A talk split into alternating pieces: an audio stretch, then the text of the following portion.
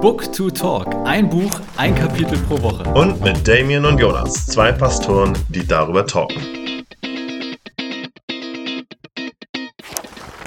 Moin, mein Name ist Jonas. Ich bin Pastor der evangelisch-lutherischen Nordkirche und arbeite in Hamburg. Und wenn ich nicht Pastor geworden wäre, dann wäre ich vermutlich Journalist. Vielleicht auch Regisseur. Eins von beiden hoffentlich. Oh, hallo, hallo. Ich bin Damien, Pastor der evangelisch-methodistischen Kirche in Cheney, Washington State, USA. Und wenn ich nicht Pastor geworden wäre, wäre ich mit ziemlich großer Wahrscheinlichkeit Lehrer geworden für Religion aber. Und Musik wollte ich ursprünglich mal machen. Ähm, wahrscheinlich hätte ich mir aber was Leichteres gesucht. Englisch oder so. Ja, liegt nahe. Oder ja. Ähm, moin, schön, dass ihr alle da seid zu unserer oh Gott, elften Folge. Wir sind mitten im Buch Die Jesus-Revolution und ähm, falls ihr jetzt das erste Mal dabei seid, man kann eigentlich überall einsteigen, aber theoretisch ist es wahrscheinlich am sinnvollsten, vorne anzufangen. Und ihr könnt das Buch lesen, müsst es aber nicht. Man kann diesen Podcast auch hören, ohne das Buch zu lesen. Aber wenn ihr Bock habt, es zu lesen, von Shane Claiborne und Tony Campolo, die Jesus-Revolution. Tatsächlich habe ich schon gehört, oder wir haben das vorher gar nicht so gecheckt, das Buch ist vergriffen. also das wird gar nicht mehr verkauft. Das muss man immer äh, gebraucht kaufen wenn ich das auch richtig gesehen habe. Aber man kann es gebraucht noch kaufen. Bei Damien und mir. Nein, Spaß. Ähm, also man kann es gebraucht kaufen, aber nicht, dass ihr euch wundert. Das scheint nicht mehr vom Verlag verkauft zu werden. Okay, ist ein Skandal. Okay, ja? Außerdem, was. Uh, interessant, okay. Ja. Außerdem hätte diese Folge fast ausfallen müssen, weil Damien aus Versehen die Mute-Taste auf sein Mikro gedrückt hat und dann hätte nur ich reden müssen. Das wäre also richtig bescheiden gewesen. Ähm, Kommt drauf es an. geht heute um ja, um das achte Kapitel aus Teil 2 des Buches ist es unsere elfte Folge und auf einer Skala von 1 bis 10, Damien, wie leicht fällt es dir zu spenden? Also Geld zu geben, ohne in Anführungszeichen Gegenwert zu bekommen. Also 1 wäre ganz, ganz, ganz schwer und 10, es fällt dir super leicht. Ähm, ich bin bei einer 8. Also es fällt dir sehr, es fällt dir leicht zu spenden, du bist ein guter Spender. Ja. Das ist spannend, weil ich hätte mich so auf einer 2 eingeschätzt, weil mir fällt das nicht so leicht. Also wären die zwei Richtigen also, jetzt zusammen. Das ist doch gut. Ja. Es geht heute ums Geben, es geht ums Spenden und es geht ums gute Geld und ähm, tatsächlich auch um Kirche und Geld. Ich war erstaunt oder ich hatte das Gefühl im Kapitel, es ging fast mehr um Kirche und Geld als um mich und Geld. Also das weiß ich nicht, ob das nur so meine Wahrnehmung war. Und deswegen würde ich damit gerne mal starten. Wir haben ja mit dir, Damien, quasi jemanden, der nicht nur die USA kennt, also auch die Kirchenlandschaft dort, sondern auch die freikirchliche Landschaft deutlich besser. Also ich als landeskirchlicher Pastor kann vielleicht mehr zur Landeskirche sagen und äh, du kennst dich zumindest viel, viel besser aus als ich in der Freikirche. Und deswegen, wenn wir, im Buch geht es um den Haushalt der Gemeinde. Ja. Es geht darum, wo, wohin geht das Geld.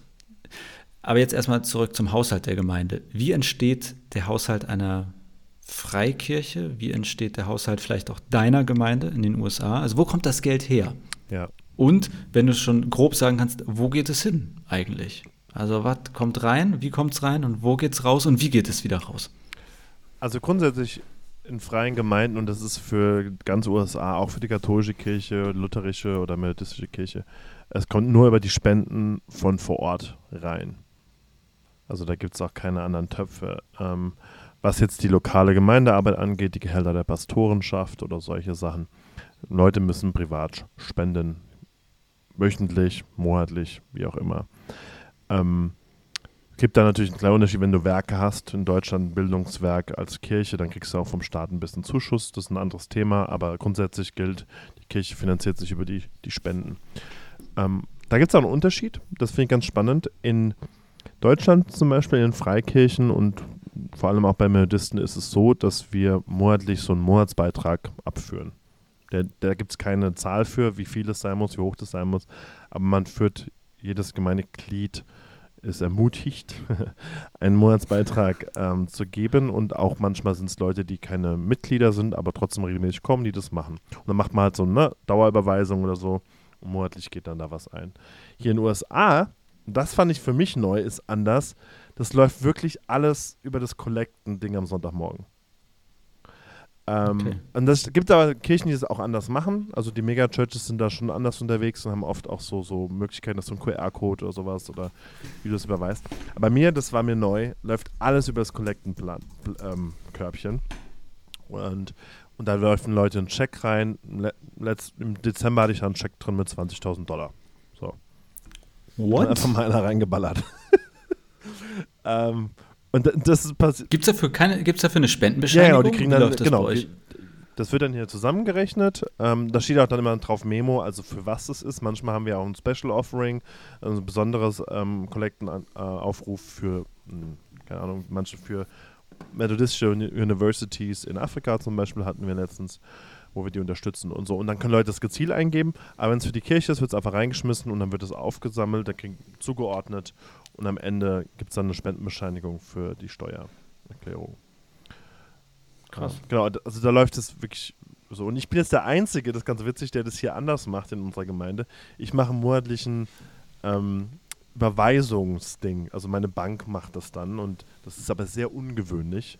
Normalerweise, ähm, äh, meine, meine Finanzchefin kam dann und sagte so, Demin, wofür ist denn das komische elektronische Überweisung, was da jeden Monat kommt? Ich so, ja, das ist mein Monatsbeitrag. Ach so. Okay, das haben wir noch nie gehabt. In Deutschland macht das quasi Geil. eigentlich jeder so in der Freikirche, ja.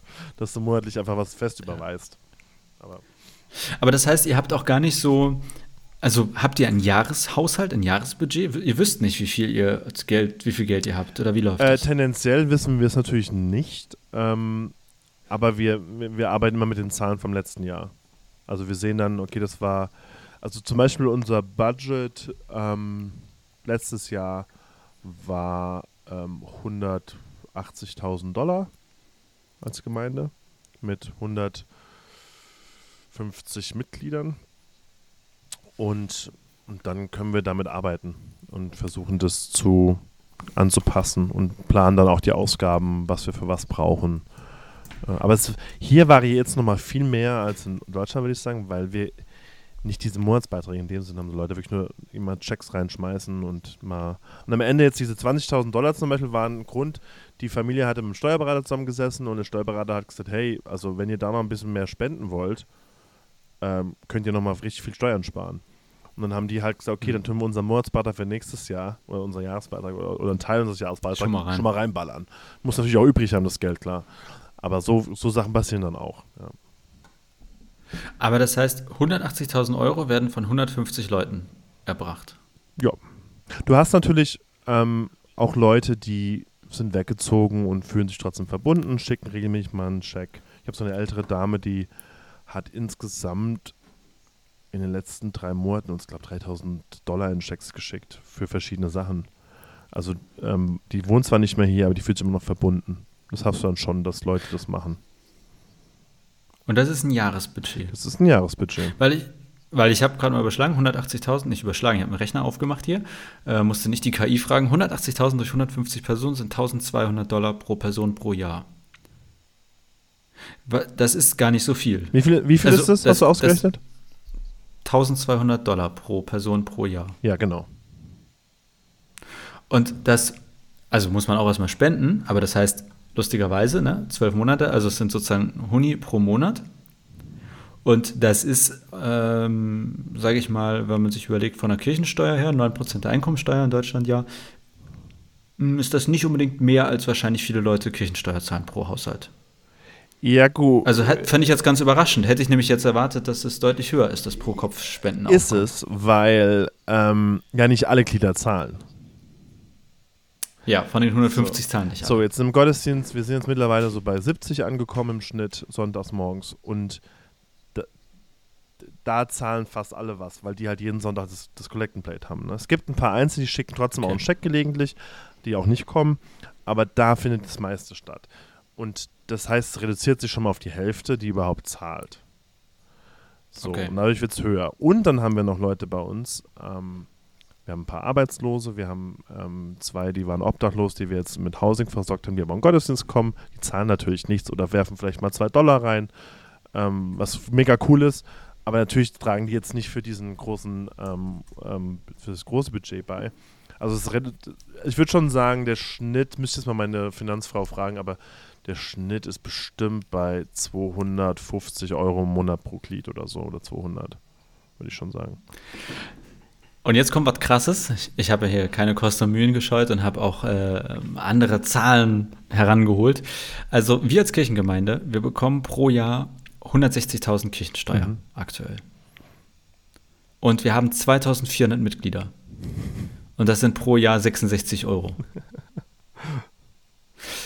Das ist jetzt nicht ganz fair, weil man muss dazu sagen, dass wir nicht die komplette Kirchensteuer bekommen. Also das ist sozusagen so ein Prinzip, alle Leute, die Kirchensteuer zahlen, in, jetzt in einem bestimmten Bereich, in Norddeutschland zum Beispiel, das kommt in einen Topf und davon wird dann ein bestimmter Anteil an die Kirchengemeinden ausgezahlt und der geht nach einem bestimmten Schlüssel. Also wir, ich bekomme nicht die Kirchensteuer von den 2400 Mitgliedern, die hier sind, sondern alle Kirchensteuer aus einer ganz großen Region, in diesem Fall Norddeutschland, packen all ihr Geld in einen Topf und dann wird das nach bestimmten Kriterien verteilt. Trotzdem mhm. bedeutet, ähm, es ist ungefähr die Hälfte der Kirchensteuer, die bei den Kirchengemeinden ankommt. Also selbst wenn wir es verdoppeln, dann sind von den 2400 Menschen, die hier Mitglied sind, ähm, sozusagen nur knapp 130 Euro durchschnittlich. Die, die ihr quasi als ja. Kohle zur Verfügung habt.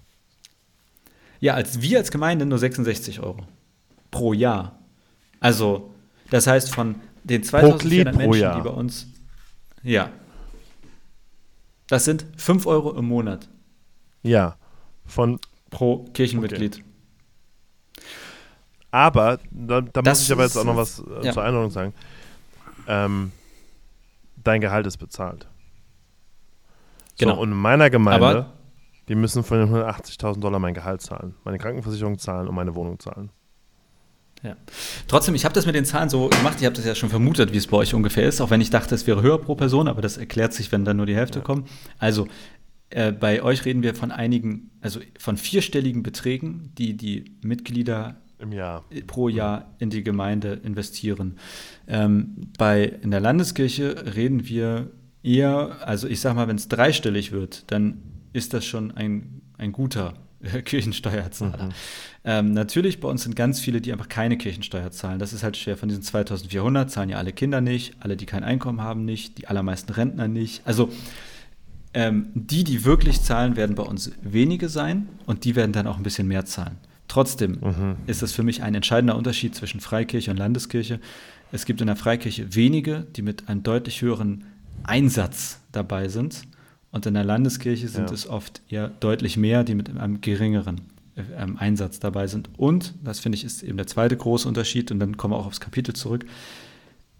Bei euch, also doof gesagt, ähm, man sieht direkt, wo das Geld hingeht. Mhm. Also wenn, wenn ihr euch jetzt sagt, wir kaufen uns einen neuen Fernseher für 5000 Dollar, dann sitzen da die 70 Leute im Gottesdienst, gucken den Fernseher an und wissen, das ist von meinem Geld genau. gekauft. Genau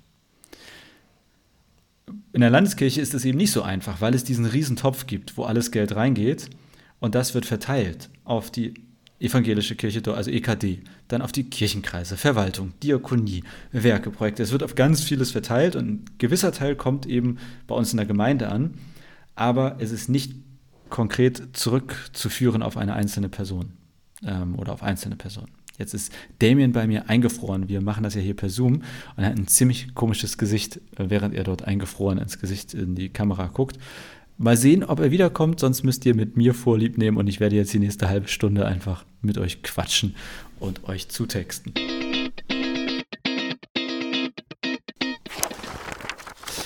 Ja, ähm, es gab gerade eine längere Pause. Also ich habe eben auf Stopp gedrückt. Damien ist nicht zurückgekommen und es gibt kein Internet bei ihm, aber er, also kein WLAN, aber er ist jetzt per Handy wieder zugeschaltet und äh, wir ähm, sehen uns jetzt nicht mehr, aber machen weiter mit dieser Folge unter erschwerten Bedingungen. Damien, was war wupp. was war das? Ich bin hier, ich bin hier. Was war das Letzte, was du von mir gehört hast, Damien?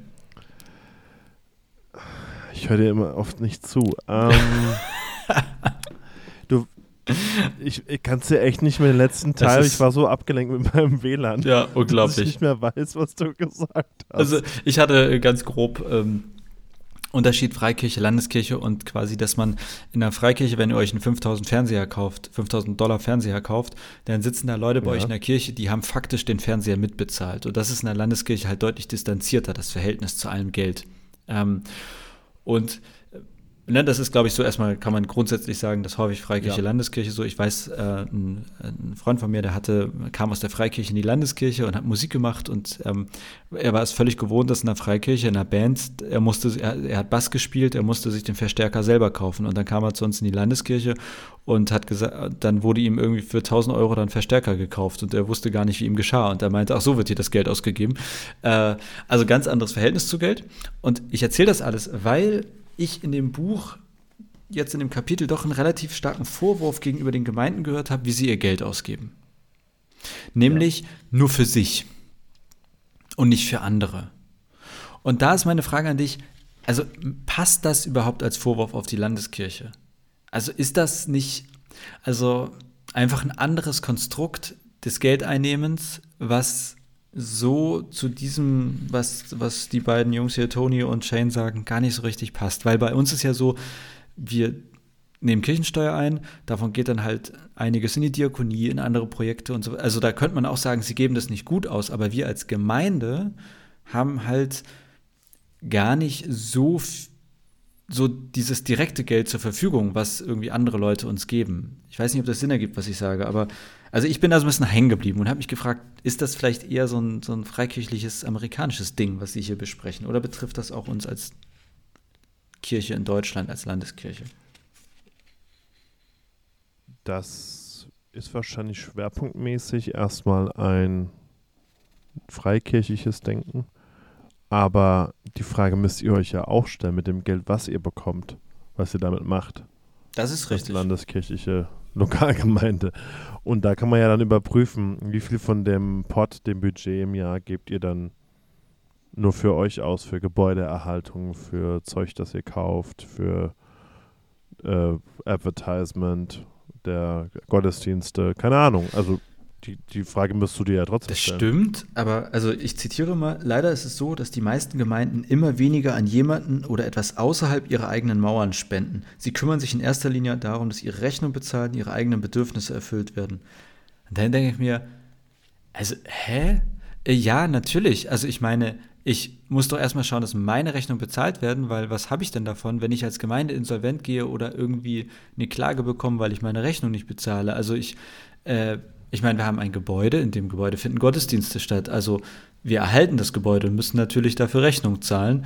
Und wir haben Kindergruppen, alle Chorgruppen, wir haben ja ganz viele Sachen, die hier stattfinden. Und also ich bin mir nicht so ganz sicher, was sie, was sie damit meinen, dass wir immer weniger an jemanden oder etwas außerhalb unserer Mauern spenden, weil, also warum sollten wir als Kirchengemeinde jetzt Geld woanders hinspenden? Wir nehmen doch Spenden ein für unsere Arbeit als Kirchengemeinde. Also wieso sollte ich, wenn Leute mir uns als Kirche, also wenn sie Geld geben, damit wir unsere Arbeit als Kirche tun, dann nehme ich doch nicht das Geld und spende es jetzt irgendwie an Ärzte ohne Grenzen weiter.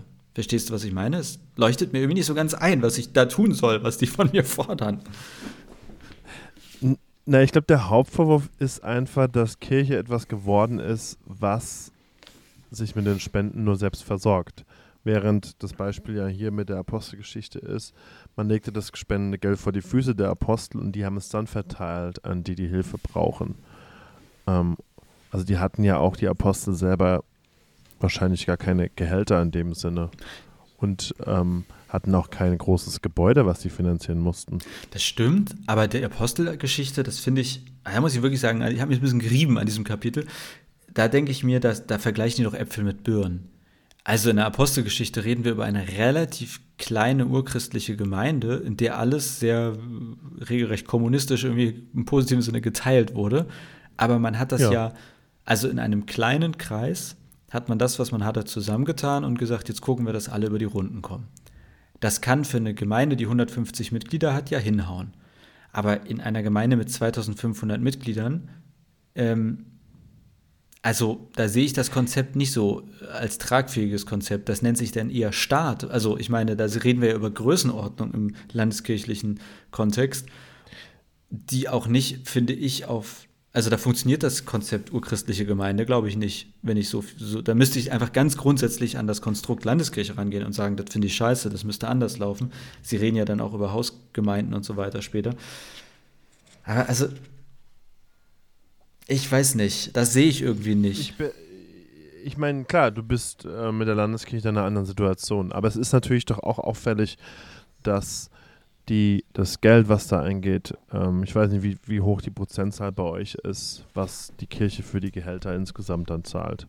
Also ich weiß, dass in der deutschen methodistischen Kirche vor allem Geld, was eingeht, muss dann, also da ist es nicht so, dass die, die deutsche EMK-Gemeinde vor Ort mich als Pastor direkt bezahlt, sondern die führen ähm, eine sogenannte Umlage an die Konferenz ab und die bezahlt dann die Gehälter der Pastoren und alles drum und dran und die Rente nachher. Ähm, und die, äh, die Rechnung, die die mal machen, ist, dass 90 Prozent der ganzen Spendenaufkommen nur für Gehälter draufgehen. Und und da müssen wir jetzt mal bei Landeskirche gucken, wo wird das Geld tatsächlich ausgegeben? Ist es für Strukturen? Ist es nur für Gehälter? Ist es für Ge Gebäudeerhaltung? Da könnte man auf der größeren Ebene nochmal mehr fragen als auf der kleinen Ebene. Aber das ist ja der Vorwurf, den sie grundsätzlich machen. Und da würde ich ja sagen, haben sie ja irgendwie schon auch recht, dass wir mit dem Geld einfach. Also, wenn es nur darum geht, unsere Gebäude zu erhalten und einen Gottesdienst anzubieten für 30 Leute am Sonntagmorgen, sorry, dann ist es doch also absurd. Ja, da stimme ich dir zu. Also da bin ich ganz bei dir. Ähm, das wäre auch, oder also eine Frage in die Richtung gleich noch, aber ich finde,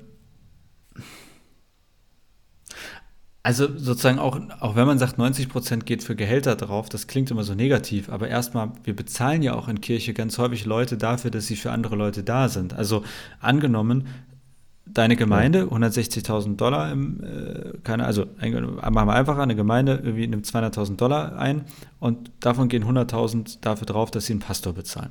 Dann könnte man ja sagen, krass, die Hälfte eures Geldes geht für Personalkosten drauf. Aber ja, denke ich mir, aber ich meine, vielleicht ja auch ganz bewusst, weil man sagt, wir bezahlen jemand, der Vollzeit für uns als Gemeinde oder für den Stadtteil, für die Region da sein kann. Kann auch ein Sozialarbeiter sein, kann ein Streetworker sein. Ein Streetworker kostet auch Geld und man würde sagen, krass, ihr gebt 80 Prozent eures Geldes für einen Streetworker aus. Ja, weil er jetzt durch die Straßen geht und für die Menschen da ist. Also ich weiß nicht, ich finde so die Kritik daran, wenn das, wenn das Personal so einen hohen Posten anhat, erstmal nicht besonders zielführend, weil ich mir denke, ja, also war vielleicht Absicht, also weil wir ne, so irgendwie damit also würde es was bringen, wenn wir das Geld nicht in Menschen stecken, sondern wenn wir es irgendwo hinspenden, dann hätte vielleicht jemand Geld, aber keiner, der mit ihnen spricht oder so. Weiß ich nicht, ob das die bessere Lösung wäre. Da bin ich mal zumindest etwas zurückhaltend, wenn das die Kritik ist.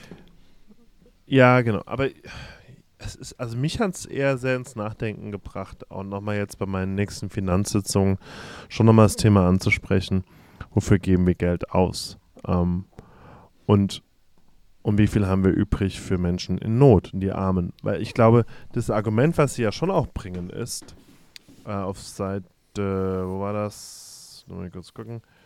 Äh, 164. Ich habe einmal gehört, die Kirche müsste der einzige Verein der Welt sein, der zum Wohl seiner Nichtmitglieder existiert. Nur wenige Gemeindebudgets lassen darauf schließen. Also, wenn eine Gemeinde mit ihrer Finanzierung quasi nur sich selbst erhält und sich selbst versorgt, die Menschen, die in Gottesdienst kommen zum Beispiel oder in den Gemeindegruppen sind, ähm, dann sagen die, naja, das ist ja jetzt irgendwie vielleicht nicht der Sinn des Ganzen. Und wo sind denn die Armen? Und die meisten Gemeinden haben ja keine armen Armen mehr. Das ist ja wirklich eine Mittelstandskirchen geworden, generell. Ich glaube, das ist so ein bisschen der Kritikpunkt. Und wenn du dann überlegst, also hier ist es ja nochmal sehr faszinierend dann zu sehen, wenn dann so größere Kirchen wachsen und Megachurches, die hauen dann da äh, Geld für Gebäude raus und eine Technik und Videokameras, wo du dich dann schon fragen musst, also worum geht es jetzt? Einfach nur, dass mehr Leute in Gottesdienst kommen und mehr gucken? Oder geht es darum, wirklich Menschen zu helfen, in Not zu lindern? Und die sagen ja, haben ja auch Beispiele gebracht, wo, wo Gemeinden das beides gemacht haben relativ gleichmäßig. Und da kann man sich ja schon mal hinterfragen lassen, würde ich sagen. Das stimmt, also Sie haben das ja hier nicht direkt benannt, aber ähm, äh, wenn ihr das gelesen habt, äh, also Shane hat berichtet, oder Tony von Shane, äh, von einer großen Gemeinde oder einer Megachurch in den USA, das war die Willow Creek Gemeinde. Äh, und da weiß ich, die waren dabei, einen, einen großen neuen Komplex zu bauen. Und Shane war dann dort und hat einen Vortrag gehalten oder eine Predigt gehalten und hat den irgendwie richtig ins Gewissen geredet. Und daraufhin haben sie halt gesagt, okay, wir bauen dieses neue Gebäude erst, wenn wir, glaube ich, im gleichen Wert auch Spenden haben, um also Bedürftigen zu helfen. Und das Endergebnis war, dass die sich ein ziemlich krasses äh, Haus hingebaut haben, wo eine Lebensmittelausgabe dr drin war, wo ein, ähm, äh, eine Art Markt ja. für Bedürftige war. Was, ja, wo wir zusammen, genau. ne, was wir zusammen gesehen genau. haben, das Care Center. Ja. Und da haben die einen Eigen zum Einkaufen sozusagen, wo sie kostenlos einkaufen durften, aber das Einkaufsfeeling hatten. Sie hatten da Büros drin für ähm, ähm, Rechtssupport ähm, oder auch, wie kommst du an, an soziale Leistungen ähm, dran, auf legale Weise natürlich, also Unterstützung in dem Bereich und so eine Autowerkstatt. Also die haben dann wirklich das auch. Genau, die haben das ziemlich geil gemacht. Dann, aber ich bin, ja. also äh, wir beide, Damon und ich waren bei, bei, Willow Creek vor, da haben wir uns quasi kennengelernt, ne? Ähm, und ja, 2013. Ja, in Chicago. Und ich bin aber da weggegangen und habe gedacht, geil, ganz viel, was ich mitnehme. Und gleichzeitig habe ich gedacht, ja, ist auch lustig. Jetzt, jetzt entdecken die Amerikaner, dass die Kirche auch diakonisch äh, eine diakonische Seite hat. Also das war halt so für die voll das krasse Ding, dass sie nicht nur Gottesdienst feiern, sondern eben jetzt auch Diako also Angebote machen für die Menschen, wo man nicht Gottesdienst feiert, sondern sowas wie eine Lebensmittelausgabe und so. Und ehrlicherweise haben sie das gleich geiler gemacht als wir in Deutschland, aber irgendwie dachte ich mir, ja, machen wir halt auch schon irgendwie seit 1562 oder so. Also, das, also ich finde, da, ja. da habe ich so gedacht, ja, wo ist das? Aber aber lass uns doch überlegen, also ne, vielleicht geht es auch ein bisschen mehr darum, ein Bewusstsein zu schaffen, in der Gemeinde eine neue Kultur zu schaffen. Und dieser Gedanke, naja, ist doch mein erhartetes Geld und es soll auch für meine Gemeinde sein. So. Das ist vielleicht so ein Gedanke, den man brechen muss. Genau, das ist doch aber kein landeskirchlicher Gedanke, weil wer, wer sich Gedanken macht, wie landeskirchliche Gelder verteilt werden, der weiß eh, dass das eigene Geld nicht in der eigenen Gemeinde ankommt. Also der ähm, ja, aber, ähm, Herr Göbel, jetzt gebe ich dir mal ein Beispiel. Ähm, ich schade, dass du mich nicht sehen kannst. aber ich gebe dir mal ein Beispiel. Für mich eigentlich ganz schön. Wie viel, so, du hast jetzt zwei Projekte in der Gemeinde mhm. für Privatspenden, das du in der Landeskirche sammelst. Projekt Nummer eins, eine geflüchtete Familie, die irgendwie Möbel braucht für eine Wohnung und die ähm, neue Klamotten bräuchte, fünf Kinder, wir es mal so sein, brauchen für die nächsten drei Monate Hilfe bei der Rente, damit sie nicht im Flüchtlingsheim leben müssen. Und die Gemeinde wird jetzt gefragt, könnt ihr dafür spenden? Sagen wir mal, du brauchst irgendwie, keine Ahnung, 10.000 Euro. Ja? Hm. Sagen wir es einfach mal die Zahlen. Und dann hast du auf der anderen Seite die Orgel, die restauriert werden muss, für ca. 15.000 bis 20.000 Euro. Und jetzt möchte ich mal wissen, was eine klassische landeskirche äh, Gemeinde, wo die Spenden hingehen und wer da wie viel spendet. Ich wette mit dir, du kriegst das Geld für die Orgel schnell zusammen, ist das Geld für die Familie. Ja, es ist wahrscheinlich, also würde ich auch vermuten, ja. Aber das ist ja sozusagen, das sind ja wieder extra Spenden, die man ex, also die, das sind ja keine Kirchensteuergelder, ne, sondern Nein, aber das könnte man vielleicht auf der Ebene ja. sehen die Kritik der Leute. Dieser, diese, weil, weil ihr ja eben nicht ja. dieses Konzept haben wie wir. Ja. Und dann, wenn du fragst, also würdet ihr bereit sein, wenn ihr eh nur so und so viel Eurochen im Monat abdrückt für eure Gemeinde, dass die läuft und dass ihr einen Pastor habt, dann könnt ihr überlegen, habt ihr eigentlich noch voll viel übrig, wo die jeweiligen Gemeindeglieder sagen könnten, das investieren wir in soziale Projekte oder in ja, vor Ort. Also jetzt gar nicht mehr nach Afrika oder Brot für die Welt oder so, sondern wirklich vor Ort. Ja. Ähm, damit sind wir bei einer Frage, die ich eben schon mal kurz angekündigt habe. Also meine Frage an dich wäre, was denkst du, wo gibt Kirche Falschgeld aus? Äh, die Frage aus dem Buch war ja, wofür würde Jesus, also würde Jesus dafür Geld ausgeben? Ähm, und sie sagen ja selber, okay, es ist auch manchmal einfach schwer zu beantworten, aber jetzt einfach ganz subjektiv deine Meinung. Ich habe eben schon gehört, Orgel könnte bei dir auf in, in den Top Ten landen, wo, wenn es um das Ausgeben von Geldern geht, über die Kirche verfügt oder die wir über Spenden einnehmen oder so weiter, wo würdest du sagen, ey, da sollten wir nochmal drüber nachdenken? Oder hast du häufig das Gefühl, ach, ob das so richtig ist, ob Jesus das so auch tun würde? ja, also ich glaube, dass wir ähm, viel zu viel Geld einfach in Gebäude investieren. Also weil wir da irgendwie einen emotionalen Wert zu haben. Aber anstatt zu realisieren, gerade wenn wir etwas kleiner werden, das Gebäude ähm, passt eigentlich nicht mehr, aber es kostet unheimlich viel, es jetzt zu renovieren, den Mut zu haben, sagen, okay, lass uns das loswerden, hoffentlich vielleicht gut verkaufen und was Kleines mieten oder einen anderen Raum geben, weil es geht ja nicht um den Raum, sondern es geht ja um die Gemeinschaft Kirche. Und es können wir ja auch woanders sein. Und ich glaube, da müsste wir ganz viel umdenken lernen. Das fällt mir selber auch schwer. Also ich habe jetzt, nachdem ich das Buch gelesen habe, weil ich das Kapitel wieder gelesen habe, hatte ich richtig schlechtes Gewissen, weil ähm, wir vor kurzem eben, habe ich hier, glaube ich, letztes Mal erzählt oder vor ein paar Wochen, haben wir halt einen neuen Bildschirm gekauft für den Kleinkinderraum. Wir haben den Kleinkinderraum renoviert. Wir haben dann nochmal in, den, in der einen größeren Fernseher in, äh, in den Gemeinschaftsraum gestellt, um da halt auch den Gottesdienst zu übertragen. Ja, und ähm, ich habe mir jetzt einen neuen Schreibtisch gegönnt für 2000 Dollar und so, ähm, der beweglich ist. Das sind so Sachen, ja, ich kann das schon rechtfertigen, wir brauchen das, weil. Und gleichzeitig sage ich mir dann, naja, brauchen wir das wirklich so? Ähm, ja, ich denke, dass wir ganz oft viel zu sehr viel zu viel Geld, wenn es jetzt um lokale Vorortgemeinde geht, in, in, in, in Gebäude, in Möbel, in Zeug, Technik auch investieren, wo wahrscheinlich Jesus sagen würde, serious, Leute, ist das wirklich wichtig? Aber, und dann hatte ich wieder einen Moment, wo ich dachte, naja, eigentlich habe ich kein so schlechtes Gewissen, weil wir hatten jetzt hier so einen Fall mit so einer Familie, die Hilfe brauchte und die Gemeinde hat mehr Spende zusammengetragen, als wir benötigt haben. Mhm. Innerhalb zwei Wochen hatten wir 6000 Dollar zusammen, haben drei Monatsmieten bezahlt und so weiter. Und zwar äh, und unterstützen jetzt immer noch mit, mit anderen Dingen. Jetzt haben sie ein Auto, was kaputt ist, wo wir helfen oder so. Wo die Gemeinde dann auch bereit ist, wieder Geld zu geben und auch rauszurücken sozusagen. Und das fand ich dann so, dann habe ich kein schlechtes Gewissen, weil ich zumindest bei dieser Gemeinde, und das ist bei anderen Gemeinden anders, das weiß ich auch, aber weiß, hey, wenn da Not ist und die trifft uns und die kommen zu uns und brauchen dringend Hilfe, dann wird auch eingesprungen und dann wird auch Geld locker gemacht. Hm. Ähm, und dann habe ich nicht so ein schlechtes Gefühl. okay. Also ich bin auch ganz hin und her gerissen mit, ähm, also ich glaube, dass in der Landeskirche nochmal exorbitant mehr Geld in Gebäude gesteckt wird. Und ähm, ich,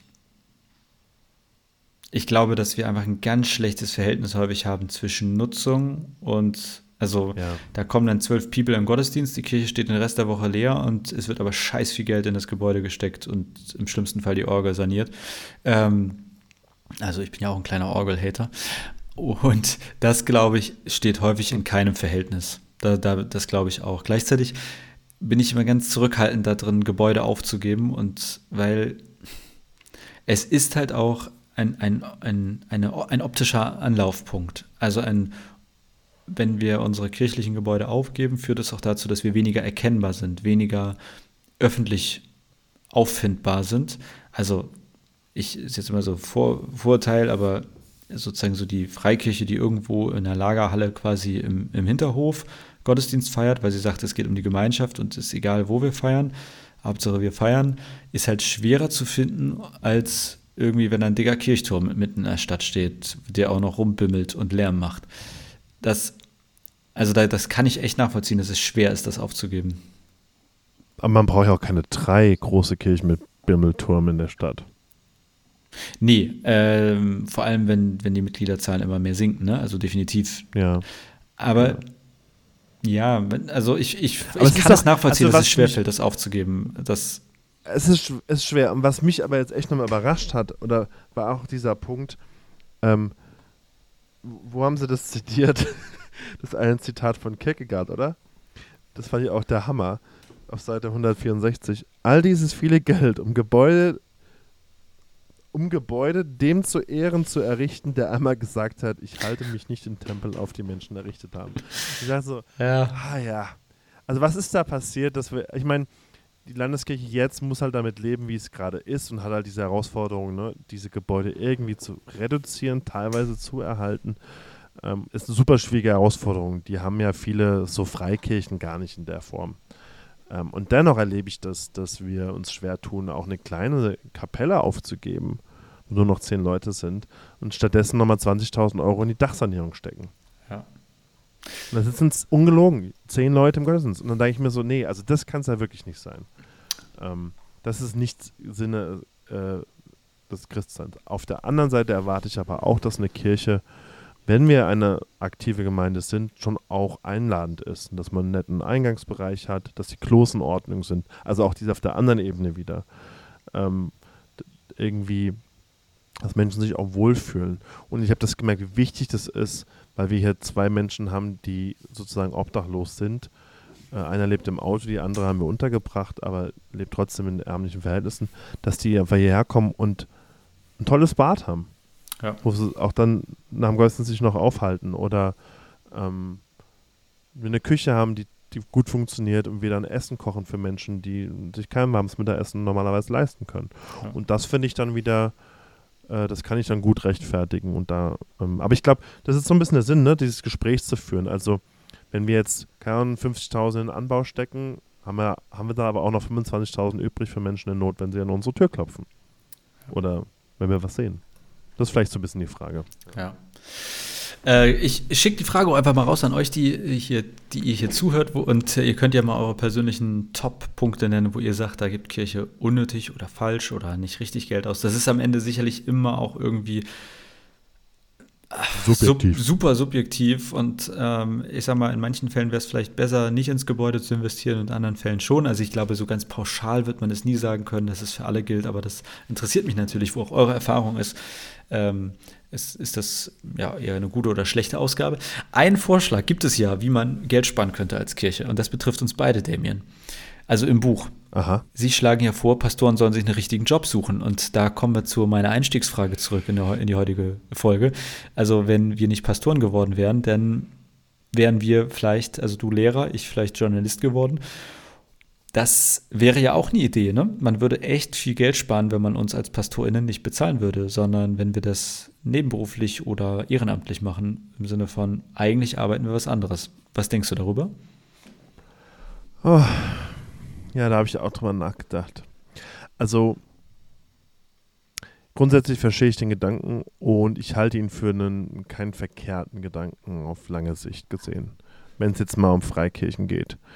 Ähm, solange du noch so volkskirchlich unterwegs bist mit den vielen Gliedern, Beerdigungen und den ganzen Kasualien, ne, was man das ja nennt, Beerdigungen, Taufen, Hochzeiten, äh, sehe ich das sehr schwierig in einem Landeskirchenkonzept, das überhaupt umsetzen. Oder man muss ja, und das muss halt jemand anderes dann machen. Aber ähm, da sehe ich es auf jeden Fall schwierig. Aber in unserem Kontext, ähm, die methodistische Kirche in den USA in Teilen, äh, an der Ostküste zumindest, will es jetzt umsetzen, dass sie mehr und mehr fördert, dass Pastoren, 50% Pastoren sind und 50% arbeiten Okay. im normalen Beruf, weil es ja auch, auch hilft, also deiner Predigt, zumindest mal die Erfahrung außerhalb deiner Kirchenbubble oder im im Alltag mit anderen Menschen unterwegs zu sein und dass eine Gemeinde sich mehr und mehr selber organisieren muss ähm, und da auch auf der einen Seite Geld spart, aber auch gleichzeitig mehr in Verantwortung genommen wird. Sehe ich grundsätzlich gut. Aber, und da sehe ich jetzt wieder das Problem, wenn man sieht, was heute los ist, theologisch und mit den ganzen ganzen freien, freien, freien Gemeinden, die von Bibelschulleitenden, nicht alles schlecht, aber geleitet werden, da habe ich echt Bauchschmerzen. Also da bin ich so dankbar mittlerweile, dass ich, dass ich mich durch dieses fünf Jahre Studium gequält habe und vieles auch dachte, meine Güte, wofür ist denn das? Aber so hilfreich war, dass ich jetzt der Theologe bin, der ich bin und ich merke richtig, wie gut es meinen Leuten tut. Die, die, die blühen hier auf und die, die, die sagen, das habe ich noch nie gehört. Ich, ich, auf einmal, ich habe Seelsorgegespräche jede Woche mehr, weil ich glaube, es liegt an den Predigten, dass Menschen sagen, ich muss mich öffnen. Ich habe jetzt gestern wieder jemanden gehabt, zum ersten Mal mir erzählt hat, dass sie, sie 70, dass sie als Kind vergewaltigt wurde und äh, auf einmal in Tränen ausbrach und sagte, ich habe das Gefühl, ich kann dir das erzählen. Das erste Mal überhaupt nicht mal ihr Mann gesagt und so. Und solche Sachen passieren jetzt, ähm, wo ich denke, das kommt nicht, weil du die Bibel mal gelesen hast und weißt, was du sagst. Also, was du denkst, was richtig ist, und, sondern weil da so viel Tiefe im Theologiestudium steckt, was ich nicht missen möchte. Und das sehe ich die Gefahr, ne? wenn Leute dann noch einen normalen Job haben, dass sie gar nicht dieses Theologiestudium machen. Hm. Ja, also ich persönlich, äh, ich favorisiere ein ABC-Modell, das ähm, Ja. Also bei den KirchenmusikerInnen in der Landeskirche gibt es das, dass quasi unterschieden wird in die, bei den Kirchenmusikern, welchen Grad der Ausbildung sie genossen haben. Und äh, ich glaube, das geht sogar bis Ich D. bin D-Musiker Ja. sogar. Okay, also Mhm. ähm, A wäre quasi ähm, Master. Also heutzutage würde man sagen, haben die einen Master gemacht. Äh, B ist ein, wie ein Bachelor-Absolvent und äh, C ist, glaube ich, eine, ich weiß gar nicht, eine mehrwöch mehrwöchige Ausbildung oder der- ähnliches. Und D ist, was bist du, Damien? Was, was braucht man für Ich habe D? Gemacht und D ist wirklich nur, äh, du, du machst eine Prüfung, ähm, du musst bereitest zwei Stücke vor und dann musst du noch was, irgendwie ein Choral oder zwei Choral vom Blatt abspielen, war das damals. Also, Also genau, auf jeden Fall Ja. quasi, es wird unterschieden nach ein bisschen Ausbildungsgrad und theoretisch eben auch nach Qualität, was natürlich nicht stimmen muss. Also auch ein D-Musiker kann geiler spielen als ein A-Musiker, aber und so ähnlich könnte ich mir das Weiß ich jetzt nicht. Naja, ich meine, nur weil man das nicht äh, studiert hat, man, egal. Ähm, und so ähnlich könnte ich mir das auch bei PastorInnen vorstellen, dass man sagt, man unterscheidet zwischen Leuten, die, keine Ahnung, sechs Jahre an der Uni studiert haben, die drei Jahre an einer Hochschule oder Bibelschule studiert ja. haben. Und es gibt eben auch Leute, die haben gesagt, du, ich habe eigentlich äh, hier nur einmal äh, ein Wochenende eine Schulung mitgemacht und ich bin jetzt halt D-Pastor oder so ähnlich. Und ähm, das, weil ich glaube, es, es kann ja Leute geben, die wahnsinnig gute PastorInnen sind, aber sich nicht durch sechs Jahre Studium quälen wollen oder können. Genau. Und trotzdem echt einen geilen Job machen. Und so könnte ich mir vorstellen, dass es eine Mischung gibt in der Zukunft zwischen, man gibt weniger Geld aus, in Anführungszeichen, weil nicht alle so teuer sind, aber gleichzeitig gibt man auch nicht das Gut auf, dass es Leute gibt, die sechs Jahre an der Uni studiert haben. Dass es da so eine Mischform gibt, ähm, die je nach finanzieller Entwicklung vielleicht dann mehr auf B- oder C-PastorInnen setzt. Oder auch mal, also das könnte ich mir so vorstellen, als Entwicklung. Korrekt, genau. Das finde ich einen guten Punkt. Wir sind auch, ähm, haben da ein paar Vorschläge auch in der EMK in Deutschland gemacht, wie das anders aussehen könnte als junge Pastoren, Pastorinnen. Weil ähm, man könnte ja auch sagen, man denkt mehr in Regionen, hat dann den Theologenpastor, sage ich jetzt mal, der dann vielleicht aber auch eben nicht die ganze Verwaltungsschrott macht. Mhm. Man hat dann vielleicht mehr den Managerpastor, der auch eine kleine theologische Ausbildung hat, aber vielleicht mehr einen Schwerpunkt in BWL gemacht hat und 50 Prozent dann die BWL-Sachen der Kirche macht und 50% eben noch einen anderen BWL-Job hat oder so. Weißt du, also man könnte auch so ein bisschen wirklich mehr garmorientiert auch die Pastoren aus, Pastorenschaft ausbilden und dadurch Geld sparen und aber auch am Ende vielleicht der Gemeinde mehr dienen. Ähm, ja. Ja. Doch, finde ich gut. Ähm, was ich nochmal, ich glaube, was halt auch nochmal ein Punkt hier war im Buch, ist ja nochmal das Persönliche halt, ne? Mhm. Also äh, und da, das ist, glaube ich, auch eine Aufgabe, die wir als Pastoren vielleicht haben, auch das persönlich nochmal ein bisschen zu fördern, dass Menschen auch darüber nachdenken, wie sie mit ihrem Geld umgehen. Achso, jetzt fällt mir wieder ein, was ich eigentlich sagen wollte. Noch ein Tipp ähm, von meiner letzten Gemeinde im Schwarzwald. Da hatten wir so die, die Haltung, das fand ich echt cool, dass wir jedes Jahr beim Jahresbudget gecheckt haben, dass 10% unserer Spenden als Gemeinde, die wir eingenommen haben, für soziale Projekte wieder ausgegeben werden. Mhm.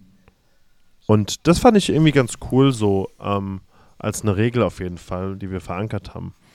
Dass man, so kann man zumindest auf Anfang, äh, man muss ja nicht gleich die Hälfte auch für andere Sachen ausgeben, aber zu sagen, hey, 10% von dem Geld, was wir an Spenden hier einnehmen, gehen in äh, Projekte, ähm, bei uns war das oft ähm, Missionswerk, ähm, was aber nicht missioniert, sondern eben Projekte in anderen Ländern macht. Kann aber auch vor Ort was sein, die Tafel oder so, ne? Ähm, aber dass man das sich so beiseite legt und sagt, das machen wir. Finde ich einen guten Ansatz. Ja, ich, äh, ich sehe da gleich wieder Probleme, weil ich mir denke, wir haben zum Beispiel hier eine Lebensmittelausgabe bei uns, die in unseren Räumen mhm. das macht. Das machen Ehrenamtliche der Gemeinde. Die Lebensmittel kommen von der Tafel. Und naja, also ich meine, wir unterhalten das Gebäude. Also ohne das Gebäude könnte es nicht die ja. Ausgabe geben.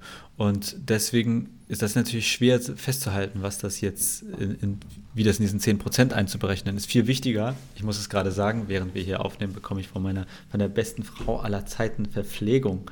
Ganz, also ich habe hier jetzt Brot mit, oh, ich rieche, glaube ich, Erdnussbutter geil. Also, Damien, du musst jetzt weiterreden. Ich esse jetzt geiles Brot mit Erdnussbutter. Ich habe auch noch nicht zum Mittag gegessen. Okay. Wir, wir ähm. kommen auch auf die Zielgeraden. Ich habe mir das schon länger vorgenommen ja. mit Blick auf die Uhrzeit.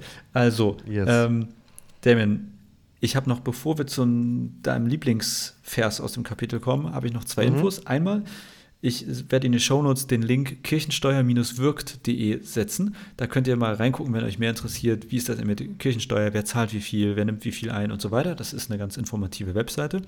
Ähm, es gibt leider auch viel Bullshit zu dem Thema Kirchensteuer und Kirche und Geld und so weiter.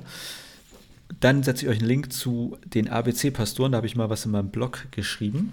Da könnt ihr gerne ah. reinlesen. Ah. Und dann setze ich natürlich noch einen Link zu den Konten von Damien und mir. Das, äh, wir wollen natürlich viele spenden. Nein, Quatsch. War, war Spaß. ähm, Damien, dein Lieblingssatz aus diesem Kapitel. Ey, ich bin so, ich bin so kirchlich. Ich habe, glaube ich, gesagt, Lieblingsvers aus diesem Kapitel eben. Also vor drei Minuten. Scheiße. Ja, Lieblingsbibelvers oder, ja. Hymn oder Hymnalvers. Ähm, mein Lieblingssatz ist, glaube ich, der auf der letzten Seite. Das Ähm, geht nicht, der ist gar mal, nicht so thematisch. Ernsthaft, der erste von Toni? Nee. Na komm, dann Okay. welchen, welcher ist deiner? Der von Toni ähm, ist, im Grunde hat Jesus zu Zachäus einfach nur gesagt, komm, lass uns zu dir nach Hause gehen und eine Party feiern. Irgendwie, das ist mein Motto seit langem, das mache ich mit Menschen. Ich habe jetzt hier mit den, morgen gehe ich feiern hier mit der ähm, äh, Studentenverbindung hier neben unserer Kirche und bin einfach mal mit denen unterwegs. Und ich glaube, dass, ähm, ja, bei den Menschen sein, mit den Menschen sein. Und, und, dann, vielleicht das als letztes Wort, ähm, großzügig auch sein. Also wenn ich ausgehe mit Leuten, Freunden, ich gebe gerne mal einen aus und erwarte doch nichts zurück. Also auch großzügig sein, unabhängig davon, ob es jetzt Leuten nötig haben oder nicht. Einfach zeigen, hey, das Geld ist nicht meins, es ist irgendwie mir anvertraut und ich bin, gebe gerne, wenn ich es kann. Das Ja. kann ich persönlich bestätigen. Also schätze ich wirklich an dir, äh, Damien. Ich, du bist zum Beispiel ein richtig guter Schenker. Ey, du hast mit, weißt du, so, man kriegt von Damien zum Geburtstag einfach geile Sachen geschenkt. So, da kommt aber so ein, so ein Paket an aus dem Nix mit, mit geilen Sachen und äh, auch nicht günstig. So, da merkt man, der hat sich nicht lumpen lassen. Und also, das kann ich bestätigen, was du sagst. Das, das ist keine Floskel. Ähm, mein Lieblingssatz. Ja, an der Stelle kann ich auch sagen, ich habe von dir noch nie ein Paket Ja, bekommen. äh, Ah, gut, habe ich, hab ich gut. gesagt, ich bin zwei von zehn, ne? Ich bin so schlecht in sowas, ohne Scheiß. Also, das ist ehrlich gemeint von mir, dass ich auf einer 2 von 10 bin. Ähm, mein Lieblingssatz aus dem ganzen Ding ist der letzte Satz des Kapitels. Wo unser Schatz ist, da wird auch unser Herz sein. Und unser Umgang mit Geld zeigt deutlich, wie es um unser Herz bestellt ist. Und das gilt, glaube ich, persönlich. Also, aber das gilt auch für uns als Kirche. Also, ähm, um das nochmal stark zu machen, ich habe wenig Verständnis dafür, wenn wir irgendwie Millionen in die Orgelsanierung stecken und ich mir denke, ah, da hängt unser Herz. Oder wenn wir eben unendlich viel Geld in Gebäudesanierung, das brauchen wir auch. Aber trotzdem, ich finde, sich zu überlegen, unser Umgang mit Geld zeigt deutlich, wie es um unser Herz bestellt ist und wo unser Herz dran hängt. Und ich erwarte natürlich, dass wir als Kirche uns mehr um Menschen als um Gebäude und Musikinstrumente sorgen. Ja. Deswegen ist das mein Lieblingssatz. Aus dem ganzen Ding. dazu. Damit haben wir es geschafft. Jetzt haben wir beide Hunger. Bei mir gibt es äh, Brot mit Dingsbums hier, mit, habe ich schon, wie heißt das? Erdnussbutter. Was gibt es bei dir zum Mittag? Äh, ich habe keine Ahnung, weil ich habe in 40 Minuten einen Besuch, den ich machen muss. Oh. Ähm, deswegen gucken, was ich unterwegs irgendwo finde. Gut, dann äh, kommen wir schnell zum Ende. Ähm, es geht nächste Woche weiter mit einem Überraschungskapitel. Wir wissen es selber noch nicht, womit es nächste Woche weitergeht. Verraten wir euch. Genau, wir, wir wissen auf jeden Fall, es geht in den dritten Teil Genau, hinein. das können wir sicher Da sagen. wollen wir jetzt nochmal, nicht alle Themen, aber vielleicht nochmal drei oder so raussuchen und dann sind wir schon durch mit dem Buch. Yep. Genau. Genau, also äh, macht's gut und ihr müsst jetzt einfach alle Kapitel lesen, um für nächste Woche vorbereitet zu sein. Perfekt. Bis dann. Ciao, ciao. Dieser Podcast ist ein Teil von Yeet, dem evangelischen Content-Netzwerk.